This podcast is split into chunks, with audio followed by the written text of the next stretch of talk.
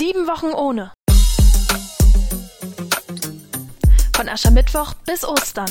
Der Podcast zur Fastenzeit. Heute mit Sigurd Kurt Kassner. Das geht doch als Überschrift über die fünfte Fastenwoche hat mich spontan an eine der Petrus-Geschichten des Neuen Testamentes erinnert, die in der Petrus Jesus auf dem Wasser gehen sieht und zum Beweis, dass es wirklich Jesus ist, fordert, dass Jesus ihm das ebenfalls ermöglicht, auf dem Wasser gehen. Und Jesus macht es möglich. Geht doch, Petrus. Und mitten im Gefühl des Getragenseins plötzlich der Umschwung. Der Blick auf die Wellen, auf die äußeren Umstände, auf das, was ja eigentlich gar nicht geht. Und genau da kann ich mich so gut in Petrus wiederfinden.